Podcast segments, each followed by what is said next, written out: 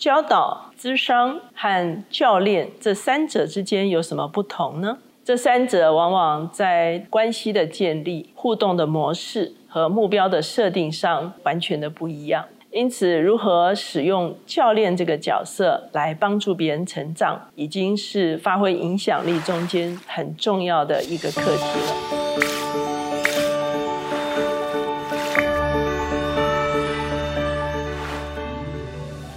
大家好，我是乔美伦老师，每周一次在乔氏书房和大家见面。今天我们的单元是快闪新书。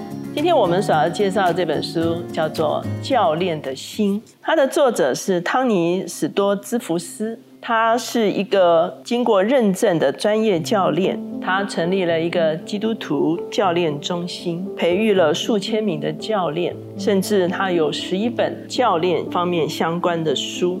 那我们知道，这里所说的教练不是指的运动的教练，其实有的时候他是指的人生的教练，甚至是职场的教练。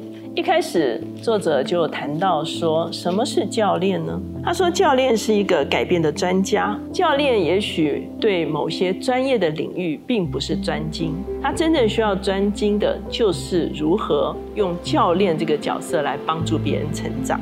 他在书中特别一开始的时候就谈到教练跟教师究竟有什么不一样。他引用了一位教育大师的话，这位教育大师是马尔科姆诺尔斯。那他有一本书叫做《成人教育的设计》哈，我后来发现这本书其实在我讲课哈，还有写论文的时候都充分引用他的资料，所以他特别提到成人的学习中间最重要的就是相对于被教导这件事情，成人的自动自发的学习其实是效果最好的学习。一旦成人有了自主学习的一个心态的时候，其实他的学习会是最好的。作者就引用这个诺尔斯以学生。为中心的设计来讲到，其实教练有很重要的一个态度，就是以当事人为中心哈。那这个师徒关系跟教练的关系有什么不一样呢？比方说，他在书中其实会列出很多这个对话的表哈，有点像我们在这个 line 上面哈，两边对话哈。那如果是师徒制的话，老师的说法说，听起来真的是一个好的开始哈。你获得这样的认可一定很开心。学生说真的非常开心。然后老师就继续说，当我年轻的时候，我曾经有过类似的机会。然后他就开始讲他的一些经验哈。然后教练的说法就变成了，这次搬家对你的生活造成了哪些变化呢？以当事人为中心的开始发展他的提问，这是你的下一步吗？他说，对我周日会这样做哈。哪些东西会产生？影响呢？当事人就开始诉说师徒的关系，有的时候是老师经验的传承哈。教练并不做这件事情，教练做的事情是以对方他自己所提出来的一些生活的面貌或者他的问题，以他为中心的继续对话下去。那接着呢，他也谈到一件事情：智商跟做教练有什么不同？书中他也列出了一个对照的对话。那如果是咨商的做法的话，那咨商师说：“我刚才听到心怀梦想，好像在你们家里是不被接受的。”案主就回答说：“是啊，我父亲总是贬低有梦想的人，你都不肯老老实实的工作哈。”然后咨商师就问说：“那你对这种贬低，你的感受是什么？”可是如果是一个教练的话，教练会说：“那你自己怎么想呢？你认为心怀梦想跟脚踏实地工作有矛盾吗？”当事人就说：“才不呢，梦想跟我敬不敬业没有关系。”教练说：“我同意，我一直认为你很敬业。”勇于做梦会让你更专注而有效的来跨越障碍。那当事人就说：“对呀，我想想看，我其实只需要突破自己。我爸爸是那个时代的想法，他们当时候经济大萧条，就是认为要努力的工作。那我现在的话呢，就觉得保留梦想跟专注工作其实是不矛盾的。也就是说，你会发现，智商师他往往是聚焦在过去，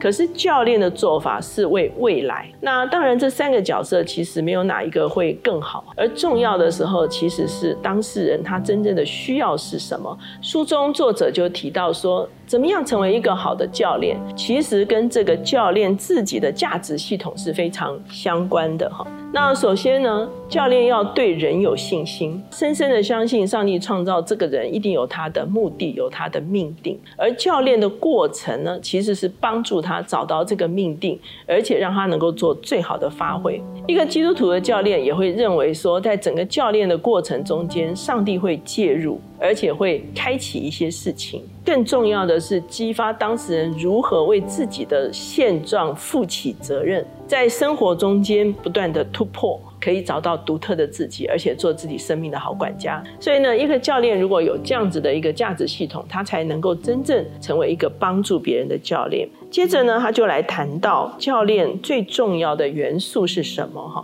第一个是以关系为基础，第二个是以当事人为中心，第三个是目标导向。那在这个专业的教练中间呢，其实第一次会谈是非常重要的。那第一次会谈的时候呢，不但应该留下来所有的会谈的记录，让当事人了解什么是教练，他也会给一些。测试哈，这些测试呢，就是来确定当事人是不是积极的，还是只是想来聊天哈。他会介绍过程中间会发生的一些事情哈，而且呢，还要写一封协议书哈，所以是非常正式的一个做法。那在教练的第一次会面的时候呢，啊，教练也要敞开自己哈，向当事人介绍自己是谁哈，建立一个彼此信任的关系。然后呢，来厘清在教练关系中间所要完成的目标究竟是什么。第一次会晤之后呢，教练会寄一封信给这个受接受教练的人哈，那包括刚才所提到的协议书哈，以及希望他事先阅读的一些材料。那再来的时候呢，讲到的就是以当事人为中心。那我们知道，一个教练他其实要为当事人所做的事情呢，有四方面：聆听、提问、行动、支持。所以在聆听的过程中间呢，教练就会跟当事人来厘清他们所要谈的主题究竟是什么，不是有教练来主导，而是由当事人来主导。事实上，我后来发现，我辅导学生无意中也在用这个方式哈，因为他们进来我的办公室，我第一个就会问说：“今天你要跟我谈什么啊？”他自己要来决定他所要谈的主题究竟是什么哈。他们也会使用一些工具哈。测试出来，这个人在生活中间真正呈现问题的部分究竟是什么？哈，因此呢，我们会发现教练要花很多的时间做一一件事情，就是聆听。那在聆听的过程中间呢，他也会不断的。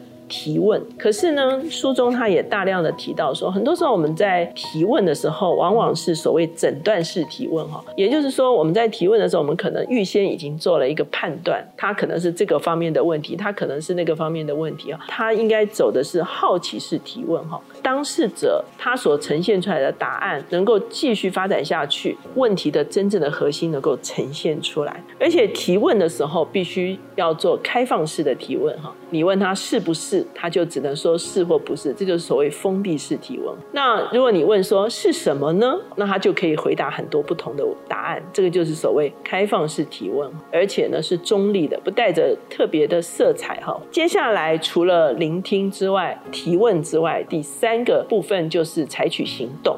这个不是聊天，也不是安慰，哈，他其实是要完成一些改变的过程在当事人的身上。这个时候呢，通常是需要提出来各种不同的选项，你可以 A，你可以 B，你可以 C，而且这个 A、B、C 最好不要是教练所提的，而是当事人自己提的。